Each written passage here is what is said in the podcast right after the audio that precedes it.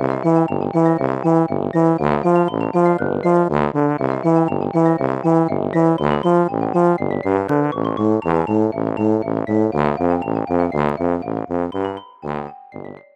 家好，我是帅帅。大家好，我是高高。欢迎收听你的宅友已上线。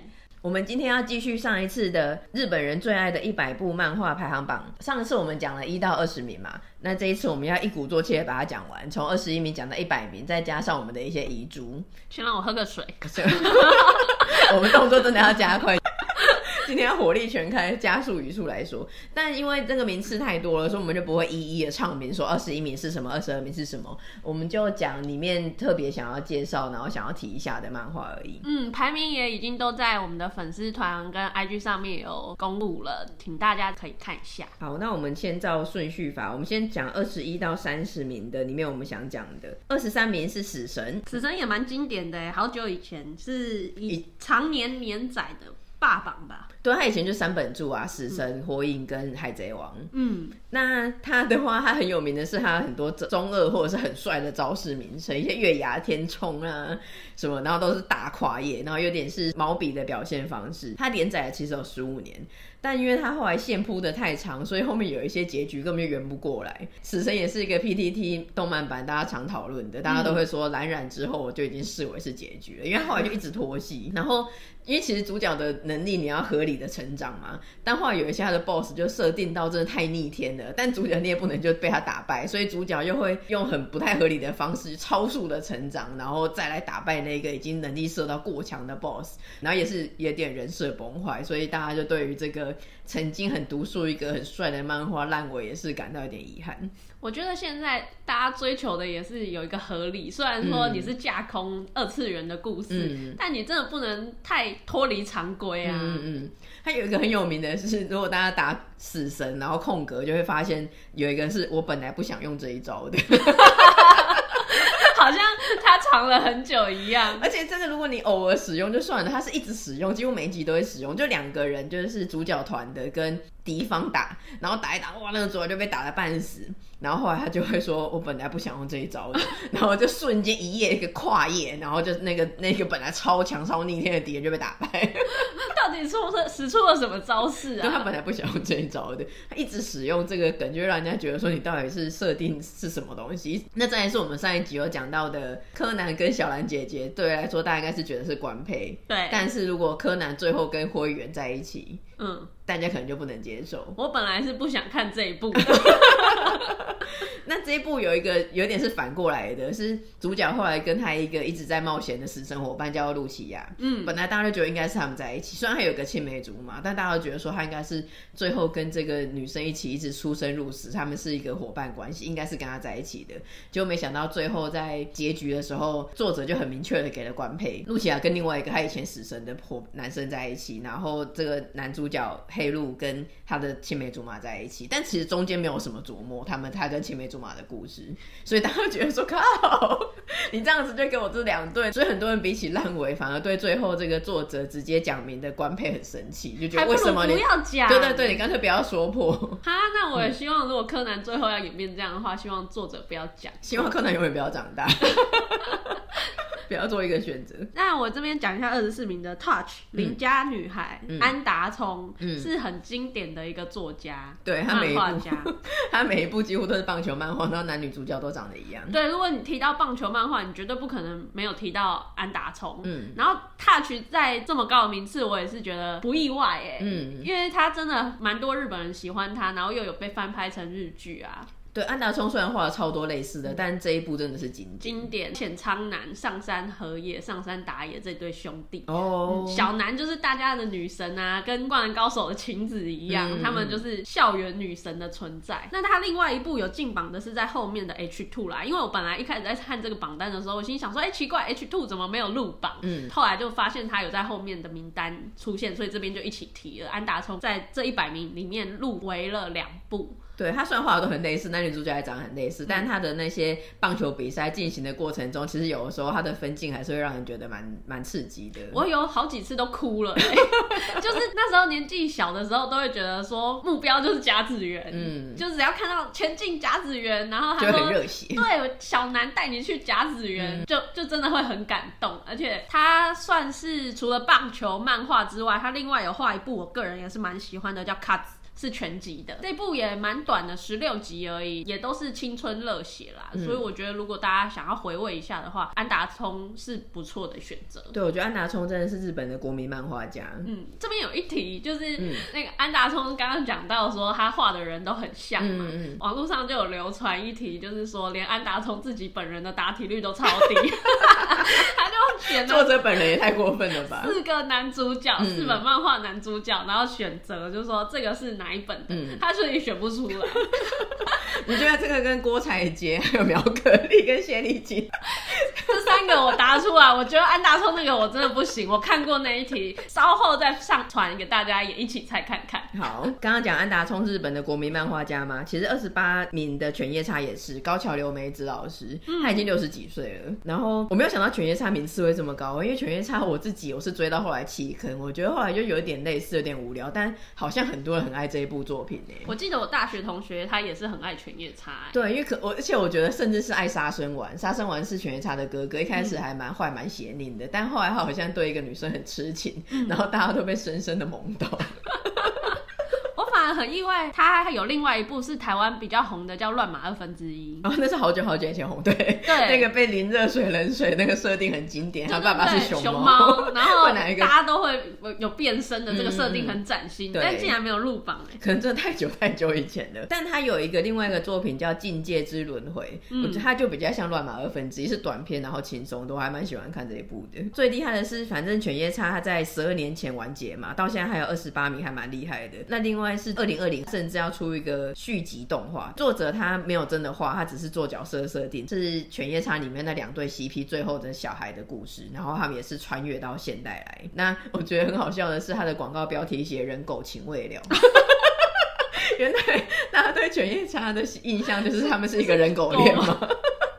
真的超莫名其妙，这样很猎奇耶。对那三十名的话是《勇者斗恶龙》达伊的大冒险，台湾也有翻译成《神龙之谜》，它是三十年前一九九零年的作品，我已经有点忘记它的剧情了，但我记得我以前有看，然后觉得很好看，算是个神作。它二零二零的时候秋天有重新出动画，那有一些游戏的企划要启动，还蛮期待的。嗯，嗯大家好像都蛮喜欢玩这款游戏的《勇者斗恶龙》。好，那我们进入三十一到四十名，三十一名是《神剑闯江湖》，那个主角叫剑心，对，九头龙山，飞天御剑流。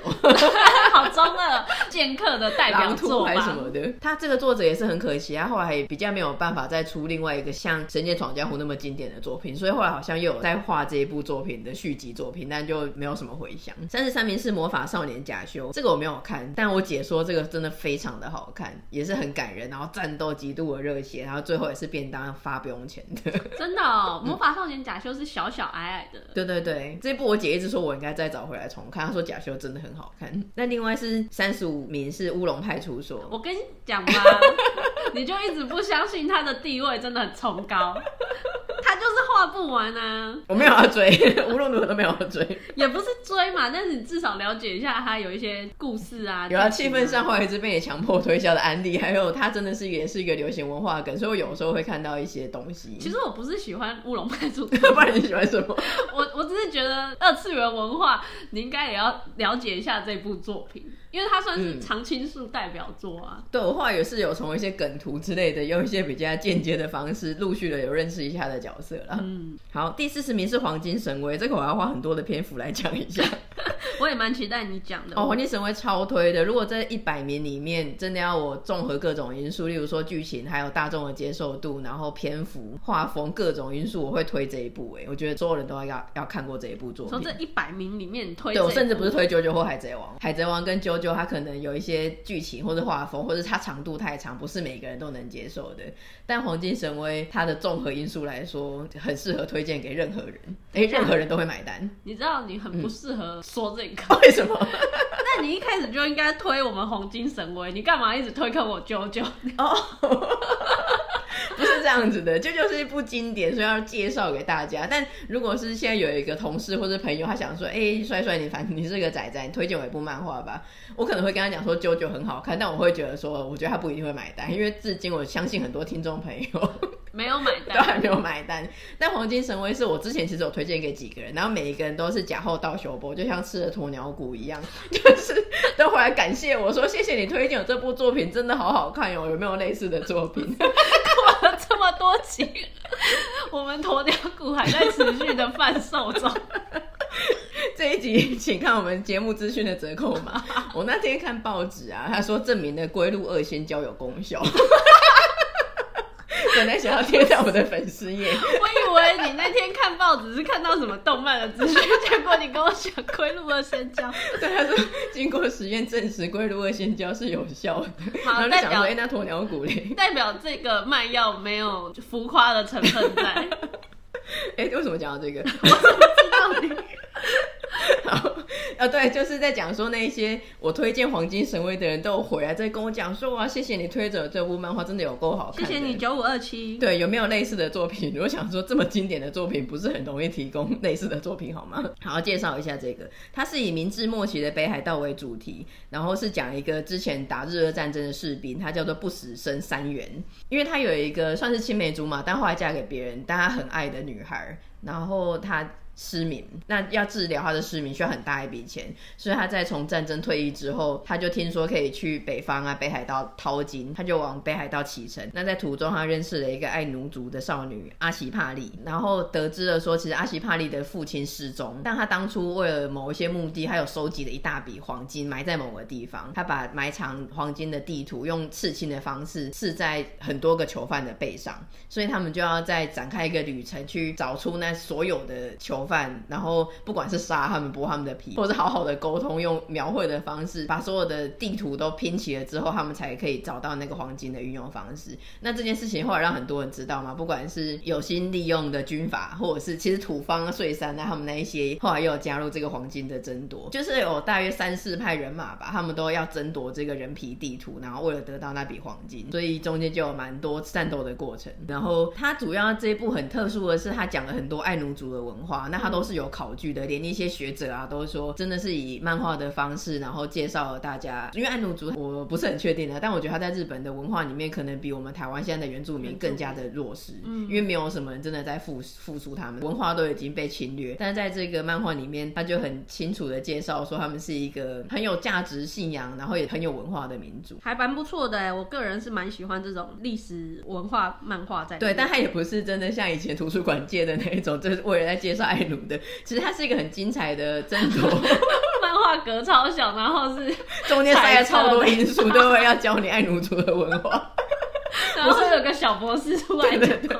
它其实还是真的是一部很精彩的漫画，真的是漫画。小百科，对。它又不是战斗漫画，不是像《啾啾》或是《海贼王》是战斗漫画，它是有点冒险漫画。但因为囚犯他们是重刑犯嘛，所以里面很多是穷凶极恶的人或者是变态。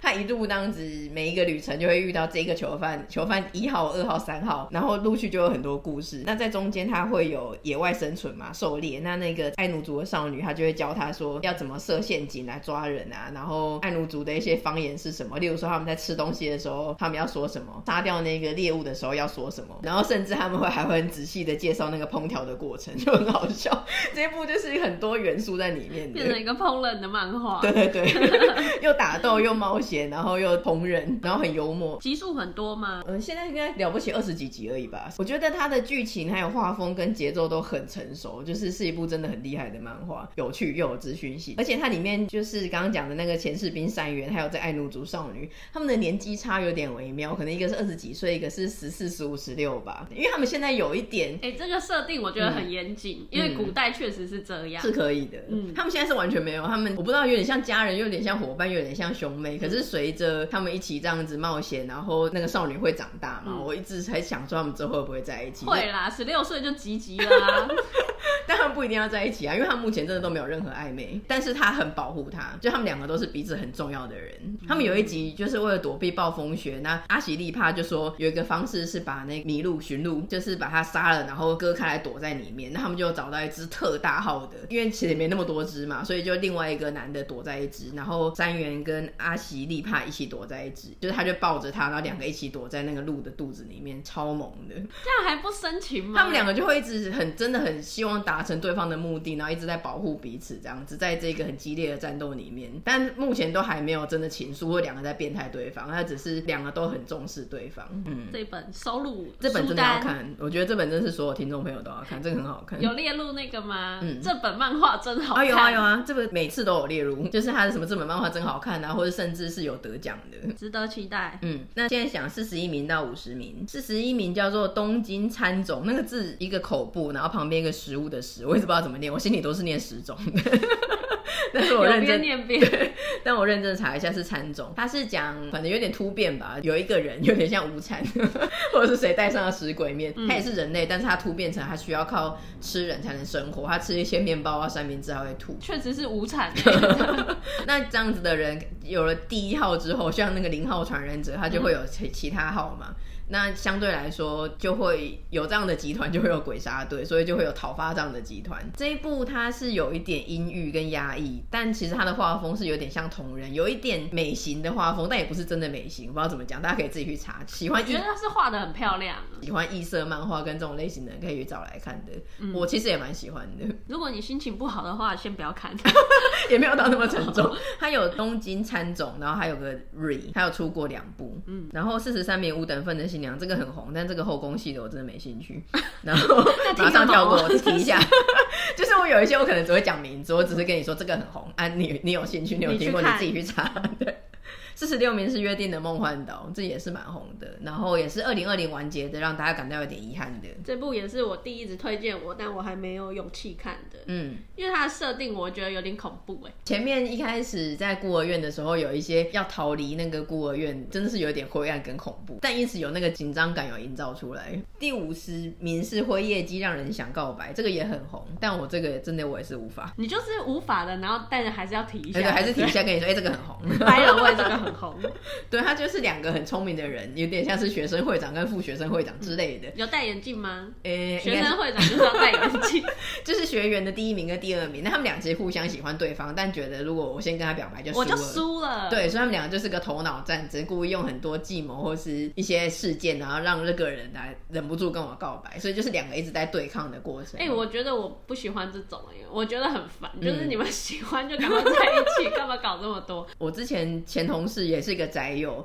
他有推荐我看一些漫画，我都觉得还不错。但他很推我这一个，然后这个我就真的完全宝贝了。OK，我就想说男生跟女生可能还是有差别，因为他是男生，嗯，他很喜欢这一部，然后我就跟他讲说，哎、欸，这个我真的不行，我看了一点点，我就觉得好无聊，然后就有点遗憾。但这部真的蛮多男生喜欢的，我觉得这可能真的是男女性别的差异。好，那我们接下来进入五十一到六十名，五十四名是网球王子，这个只要提告诉你，网球王子是五十四名，没有要多做描述。每次提到网球王子，我们都很快速。有听过我们 摘新闻第一节就知道我们对网球王子的看法，这也不多加赘述。然后我要讲五十八名的链锯人，这一个也是最近非常的红。最近有一些小兵出来的很红，等一下都会提到。上一集我们有提到最红的就是《咒术回战》嘛，那这个可能我觉得应该是第二或第三红，就是后来开始的那些新生代，就像《海贼王》里面那个 新人们，对，超新星新人们。而且很多人就觉得说，链锯人明明就比《咒术回战》好看很多，为什么他没有他红？他是讲恶魔人跟人类的故事，有点是恶魔猎人。有一个人他后来被他养的恶魔附身了，然后成为链锯人，那恶魔猎人，然后又去猎猎猎杀恶魔的故事，跟鬼杀队一样，一个是杀鬼，一个是杀恶魔。对，然后也是职业的，也也有点像我的英雄学院，是职业英雄，他是职业的恶魔猎人。嗯，然后好像也是那个血浆啊，跟便当发不用钱的。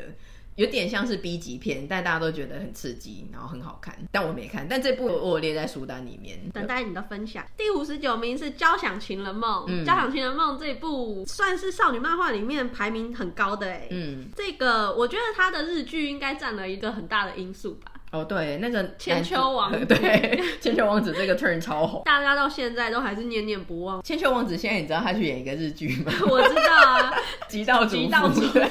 大家想说为什么从王子变成这个角色？而且我觉得他真的放得很开耶。嗯，但这样也不错，他没有被定型，而且极道主夫的这个真人化的评价还蛮好的，算蛮厉害的。嗯、哦，然后提一下，五十五名是窈窕淑女，五十六名是小甜甜。因为我们前面其实虽然我们有漏掉一些没有讲，但其实前面还真的没有少女漫画。对啊，如果犬夜叉不算，犬夜叉是不算少女漫画，不算。对，所以这是名次最高的少女漫画是五十五跟五十六名的窈窕淑女跟小甜甜，很惊人，让我怀疑这一个票选的年龄层到底是多少？一个是年龄层，然后另外一个是女性的比例占比。嗯，因为这边我们这样子 review 下来，一百名里面有几个我们觉得应该会被列入的，却没有被列入。嗯，稍后也来跟大家做分享。对，在遗嘱的地方我们会讨论一下，因为少女漫画真的太少了。嗯、然后六十一名呢、啊，福星小子，嗯、这个我也很震惊哎，这个也是国民漫画来的。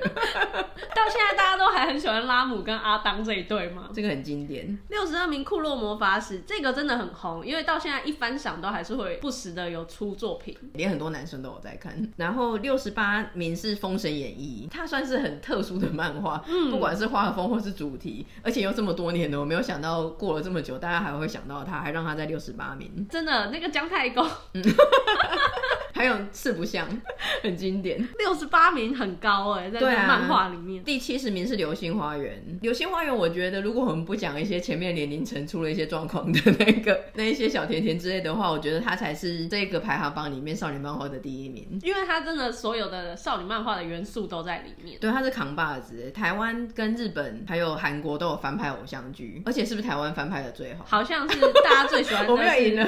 继七龙珠之后，我们又是流星流星花园。翻拍的最好的，我们真的很厉害，我们是真的漫画改编的第一名。而且我觉得现在真的不会再有这种现象级的了，一个偶像剧导致可以有一个 F 四出道，对，嗯，很扯，这真的太猛了。嗯、那这个作者，因为他后来有出一些作品，那也没有真的造成一些回响，所以后来他又有用类似的设定去，有点是画《流星花园》的续集，那我觉得就不太 OK。他后来画的作品，我最喜欢的是一部叫《小记 Special》，小是大小的小，记是祭典的记，然后 Special 就是英文，他是画一个女生在摔跤家庭长大的，所以有时候也要上场去比赛维持家计，嗯，就很厉害。我的冠军女儿，对对对。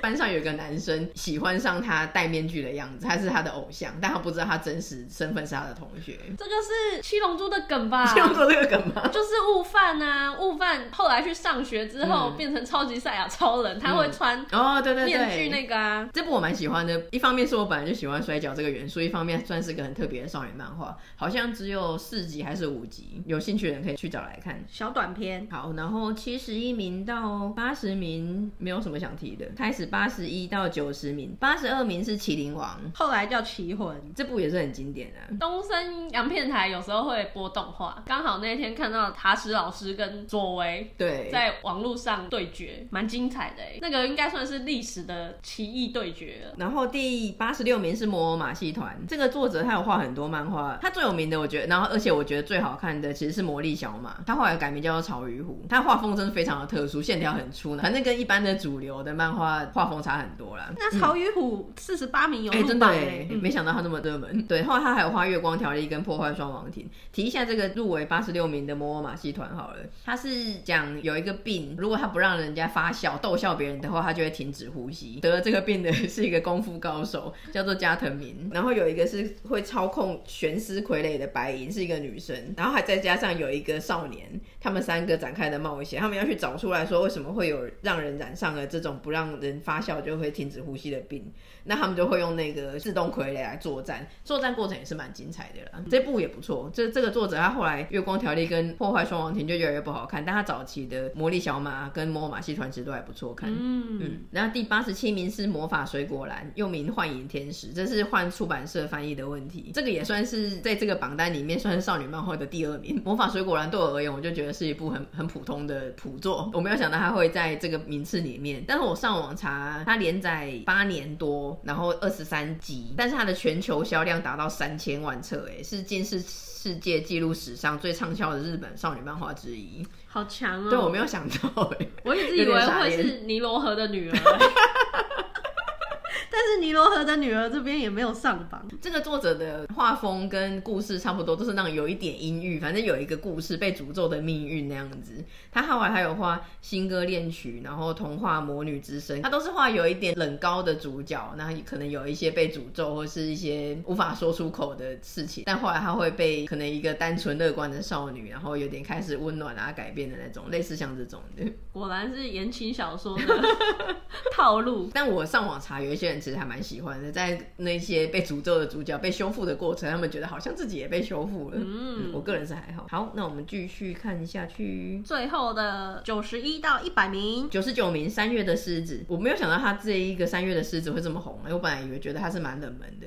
这个作者我喜欢的作品其实是叫《蜂蜜幸运草》，我觉得非常的好看的。我也是，对对对，我以为《蜂蜜幸运草》会比三月的狮子嗯更受到注目。嗯《蜂蜜幸运草》甚至是我少女漫画，如果我要提的话，可能是我想得到的，而且是前十名的。我很喜欢那一部，嗯、是讲一个艺术大学，然后很清新的校园故事，而且也让人很向往那种艺大的创作啊，跟学生的那种自由的氛围。对，然后他的主角超正，我想要讲那个主本，不是 不是女生们，因为主本他比较会去追寻自我，嗯、就是他有一段是他自己骑着脚踏车去追寻自我的这个过程，嗯、我觉得蛮有那种当你青春时代你迷惘的时候的那种共鸣。这部真的是青春诶，只能给他两个字：青春。对，然后他也都有翻拍。对，是他是苍井优演的。日本是苍井优演的。嗯、台湾也有翻拍吗？台湾有啊。天哪，不敢想象是谁。李国毅。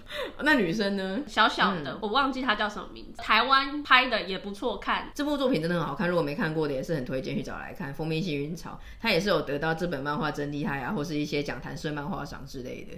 然后我们不讲三月的事，哎，对，不讲三月的事，三月的事我有看到，我觉得还好。这边提一下九十七名的足球小将翼。哦，对你爱的，就是一开始我觉得那个足球漫画什么都没有入榜，嗯，那足球小将翼竟然吊车尾进去，也蛮惊讶。然后九十八名的圣学园天使，我是想讲他的作者石泽爱啦，哦，因为圣学园天使我知道大家是蛮喜欢的，嗯、可是我一直以为他另外一部作品娜娜，对，应该会是比较受欢迎的、啊。对，我觉得娜娜应该很多狂粉诶，很多人真的超爱娜娜，因为娜娜的。风潮又有电影版，嗯、然后又有很多的周边，大家都超爱娜娜跟莲的吧。然后她另外一个《天国之吻》也很有名，很有名，他比较早期，但也是算很经典的作品。所以我就觉得有点惊讶，这两本经典的漫画没有入榜。嗯，娜娜真的是少女漫画不能不提的，非常经典，很多人很狂热。那最后一名一百名《新石纪》，它也是刚才讲的那一些超新星之一。是新石纪还是新世纪呢？石头的石。对，没有想到《新世纪福音战士》没有入榜哎、欸！啊，对啊，因为可能它比较广为人知的是动画，那漫画可能没有什么人在提吧。《新世纪》也是我会列入考虑的名单。他是讲说有一天人类忽然全部现现代社会哦，现在这个真实的架构忽然都变成了石头，只剩下几个人还能活活动，所以他们有点是从人类重新回到石器时代，因为他们所有的东西都停摆了嘛，所以变得他可能要钻木取火啦，或者是想办法维持生活。那一方面又要想办法去找出让人类解除石化的方式。天哪，希望我是变石头的那个。如果选择我们是还能动的人的话，大家就没救。我们就会吃，我们就去便利商店找罐头，看能吃到什么时候。那吃完了就算了，就算了。很抱歉，我们不是可以拯救世界的人，因为他们很厉害，是很聪明的人，所以他们会用一些物理的方式，然后去真的想办法在一一切什么都没有的方式下重新维持生活。好像有很多真的是有点科学啊，物理。你要说的话会有点扯，但其实它又有科学原理在。这个部我也是宅友有推荐我，但我也是放到清单里面，因为没有特殊的萌点或是梗，所以一直放在清单里面，但一直没有去尝试打开来看。再稍等一下，嗯，好，我们把一百名讲完了，现在来讲遗珠。遗珠超多的吧，比一百名还多吧。你再列一百名遗珠。这个条列的名单不得了了。嗯，遗珠就是想说，看到的时候想说，怎么可能这一部没有入榜的清单？光刚刚讲的娜娜跟天国之吻、嗯、都很惊讶吧？我第一个想到的是有一个作者叫浦泽直树，嗯、因为他真的画很多经典的漫画，像 Monster，还有 Pluto 冥王跟二十世纪少年，尤其是二十世纪少年，他整个翻拍成三部曲的电影呢。对啊，然后竟然没有入榜，而且他还是唐泽寿明跟风川月世还有长坂贵之演的。现在 年轻人知道他们三本柱吗？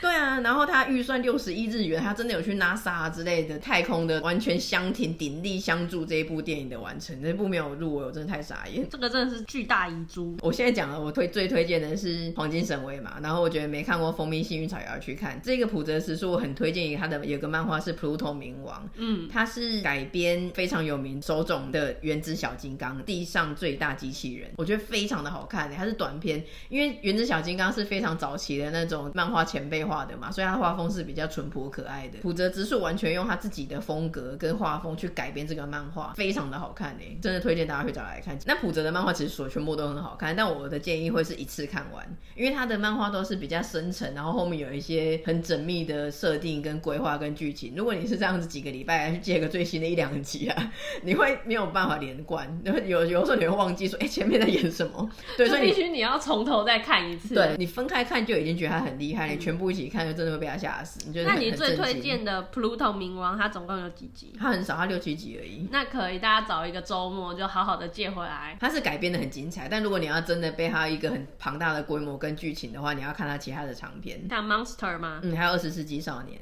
好，那再来有一个很厉害的是宇宙兄弟。宇宙兄弟，我个人的排名超高哎、欸。对，我没有办法想象没有入榜。这本就是你会在里面得到很多的正能量，你有没有觉得？像我们这么负面的人都每次都会得到正能量。对，跟大家介绍一下它的那个大致的剧情。嗯他就是两个兄弟，从小就很喜欢电视上那些 NASA 啊，然后登陆月球啊，然后火箭发射的剧情。后来他们就弟弟，他就一直觉得说他就是要当太空人，他就一直往这个方向努力。哥哥他小时候也是很想当，但后来长大以后可能发现自己没有那个能力啊，或是不切实际，所以他就放弃了这个梦想，去当一般的上班族。嗯，最后弟弟真的当成了，那反而是弟弟反过来拉动了哥哥。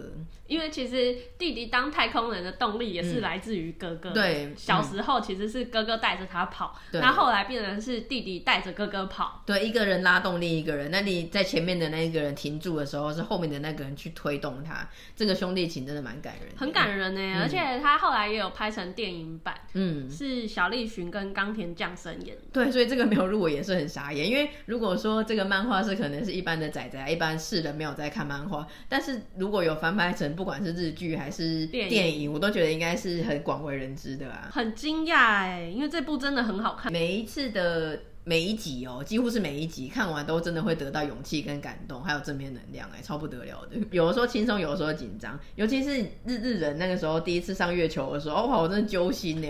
日人就是弟弟，弟弟，我到现在还记得那个时候漫画停在一个很紧张的地方，然后那个时候多揪心，就想说日日人不要死啊！对，我也是，真心投入感情。然后到后来日日人回来之后的一切一切，我也是很替日人紧张。对，是个很让人喜欢的角色，真的。那我还有一个。我们都觉得很不可，怎么会没有入榜的？是四叶妹妹，而且四叶妹妹，你还有一首主题曲送给她。对，四叶妹妹，我就不赘述她有多好看。我用一首歌代表我的心情，情就是小妹妹，我真爱你，看到你我就真欢喜。很白，逼我唱这首歌。对，仅仅这首歌代表我多喜欢四妹四叶妹妹。不多说，对。另外，这个没有入围，我觉得可以体会啦。嗯、它真的不是那么大众，跟一百名世人会选的。但我很推荐的是《圣歌传》还有《荒川爆笑团》。像《圣歌传》，它是四个漫画这种小短篇的，它是短片，对。然后它就是比较轻松，然后不会像前一百名那么有大的架构、剧、嗯、情展开。它就是很朴实的生活，嗯、但是很好笑。我觉得作者真的很厉害，他的脑洞大开，还要把一些神话啊、耶稣啊、佛祖的设定放进。进去，然后又跟日常混在一起，然后每一个角色最后都很多可以吐槽的梗。对，真的很好笑哎，嗯、我都怀疑是真的。你可以去找他的荒川爆笑团来看，那个也很好笑，嗯、是一群住在那个河旁边的，然后天桥下面的怪人集团，但他们很好笑。他的好笑是很轻松自然，不会很刻意让人觉得说啊，你就是要让我笑，然后很很勉强的那种，反而笑不出来的，嗯、都是很轻松的、很自然的，忍不住你就笑了。所有人最惊讶，包括这个新闻下面的。很多乡民的留言，也是一拳超人没有入榜，超傻眼。对，不要跟前面的第一神拳搞混。嗯、没有没有，因为你如果说像我的英雄学院啊，前面那一些有入围的话，一拳超人就不可能没有入围啊，这太奇怪。一拳超人很红哎、欸，是不是大家那一瞬间没有想到啊？他还是他有一些选择，因为一拳超人没有入榜，真的跌破大家眼镜、嗯。不知道，因为这个讯息真的太少了，查不到。我在想说，朝日电视台它是有一个选单，有点像明星赛、嗯，你用勾的。对对对，它列出了大概三百个、五百个，让你去勾，还是大家自己拿到一张白纸，然后自己发想的填，就有点不太知道他到底是怎么进行这个投票的。因为如果一拳超人在榜单里面的话，我真的觉得他不可能没有入榜。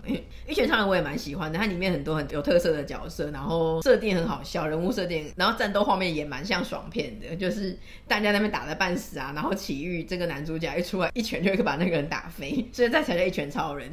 但因为他奇遇是一个很日常的人，所以可能大家那些英雄们在战斗的时候，他可能在家里打电动，或在买菜，或在转新闻，想说，哎、怎么没有事情啊，这样子。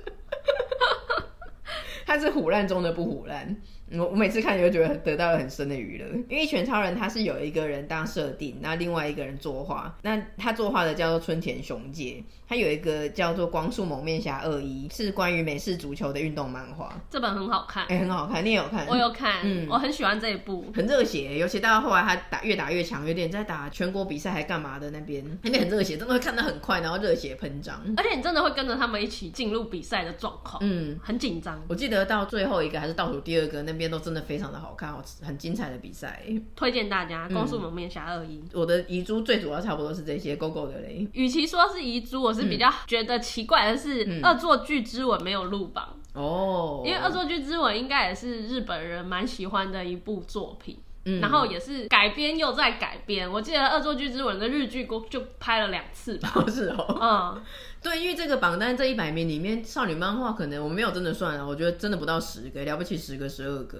对啊，真的很少。嗯、然后还有一个我也觉得蛮惊讶的是《圣斗士星矢 》，哦，因为《黄金圣斗士》一直被拿来讲，嗯，但是没有在这个榜单里面。嗯，如果是战斗类的话，我觉得它的排名应该不会低才对。嗯，那我个人有一个遗珠是《贫穷贵公子》哦，它也是一个小品，但是它就很好笑。嗯，讲述一个贫穷的少年，嗯，但是他学员王子，就是他长得很帅，然后他散发出一个贵族的气息，所以同学都不知道他。家其实真的很穷，然后就一直以为他很有钱，因为他有个同学好朋友是真正的有钱人，嗯、所以他们两个都被绑在一起，然后这过程中就有一些笑料。对，这部还蛮好看的，它是周渝民的代表作。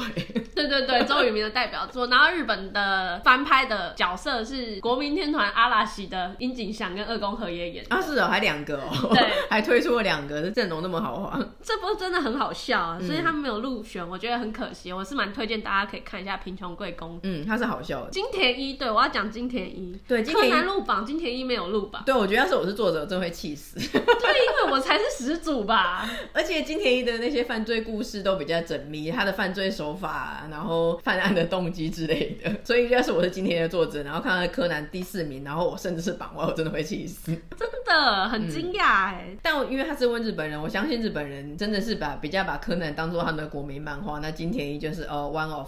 侦探漫画啊，因为柯南自己有一个柯南亭。那我后来是有想到说，有一些听众朋友可能比较喜欢少女漫画，那少女漫画这里面讲的很少，嗯，所以干脆我就一鼓作气，有点算是一个书单推荐，推荐给大家。对，我自己很喜欢的是王样老师，还有月刊少女野崎，这两个都很幽默又很好笑，很好看。然后还有我自己很喜欢的是邻座的怪同学，这部我是真的很喜欢，也是很青春，几乎是跟蜂蜜幸运草差不多等级的喜欢哦。然后有一个叫做幻字巫女。幻是幻想的幻，然后字体的字，反正也是以前古代的时代。然后有一个巫女，她写的字，她会动起来。例如说，她可能他们可能被关住了，那她可能写一个钥匙的匙或是什么锁啊，那个字就会动起来，然后可能伸出一个笔画去开那个锁。那所有的人当然都想要争夺他，去抓住他。但后来他就会遇到一个真的是真心的要守护他这个人，不是这个能力的。他里面会讲说，他写那个字，他就会一边有点说文解字，想说这个字为什么怎么样象形会意，它会是这个字体。这个作者他最有名的其实是男女跷跷板。啊，嗯，这一部真的蛮有名的。对，但我反而没有很喜欢男女跷跷板，我比较喜欢他后来画的一个是幻之巫女嘛，另外一个是江户梦时代。那当然有一个是之前在讲三十魔法师的时候有提到的高台家的成员，推到不行的高台家的成员。这部真的是也是很蛮修复的。那为了有一些比较喜欢看少女漫画的听众朋友，我就快速的讲一下我个人看过觉得还不错，但也没有到一定必看或是超级经典的少女漫画，我就直接念名字：元气少女元杰神、纯爱特工队长、学园奶爸。花样少男少女、学员爱丽丝、学生会长是女仆，还有英兰高校男公关部。那个像花样少男少女啊，也有被拍成日剧，嗯，所以这部应该也是比较大众化一点。他会有翻拍啊，Ella。哦，是哎，吓死我了。突然想到，还有那个谁，飞轮海的那个人啊，大东嘛，对对对，汪东城，对对对，汪东城，还有那个啊，飞轮海另外一个人呢，炎亚纶吗？不是，吴尊，对啊，那部片其实就是 Ella、吴尊跟汪东城演的，嗯，哇，好惊人哦！我刚刚只想到日本的，对，太扯了，那部也算是他们的代表作吧，嗯嗯，哦，我个人还蛮推荐《华丽的挑战》，哦，有这你在第一集就提过。了，对对对，蛮没有看过的听众朋友，我是建议大家可以去看一下，它有一些趣味性，就是很很夸张的那个女主角的一些个人妄想的表现，其实是会得到一些娱乐。就是这个榜单，后来我再想一想，我想到一些干架类的漫画，因为干架类的漫画不是像海贼王或者是一拳超人那一种的，是真的高中生，然后用肉体打架，没有任何的超能力。因为我觉得干架类的漫画有的时候看起来还蛮爽的，就是 比较贴近你自己，你是真的可以 满足一点暴力的欲望。拳拳到肉，我觉得神行太保这个很经典，嗯、很久很久以前的漫画了，但是这是经典，讲到干架一定要提到的。然后还有我是大哥大，这部是好笑的，它很好笑，嗯、真的很好笑。最近不知道怎么上日剧，过了这么久，过了十几二十年，或者上日剧，我很惊奇耶，因为大家如果最近有看日剧，有看到这一部的真人版的话，你看他的造型，就会知道说这个漫画有多久以前了。嗯，还有一个是朴培南朱涵，他是真的有够干架的感觉，真的是非常硬派的干架漫画。但很好看，也是很热血。他甚至出了三部，这部也很好看，是讲到干架漫画一定要提的经典。对，那我另外讲到这个干架漫画，我又想到有一个叫教头当家，他是一群干架的年轻人，然后有一个热血教师把他们召集起来打棒球的故事。嗯，这部也蛮好看的啊，打棒球。对对对，Lucas 啊，对，这部很好看，很好看，非常，是不是你也震惊？我震惊，对，这部超好看，嗯、也有拍日剧，哦、看日剧会哭。日剧它真人化也真人化的蛮好的，蛮好的。然后你。嗯到现在，如果是光听到那个主题曲的时候，你都会觉得热血沸腾，会想哭。对，这不好看，热血。那这个作者他后来有画一个学员爆笑王，他是讲两个人组成双口相声的故事，这个也蛮好看的。所以今天讲了有够多，算是 遗珠是不是讲的比正榜还多啊？反正我们的主题很多元的，有的时候讲漫画，有的时候讲别的。但这两集算是一个非常大的整体而言的来讲一下。时下流行的漫画跟大家喜爱的漫画，但因为时间篇幅的关系，我们没有办法每个都讲得很详细。所以如果听众朋友你有在我们带过的，不管是名字还是我们稍稍小小的做一个介绍，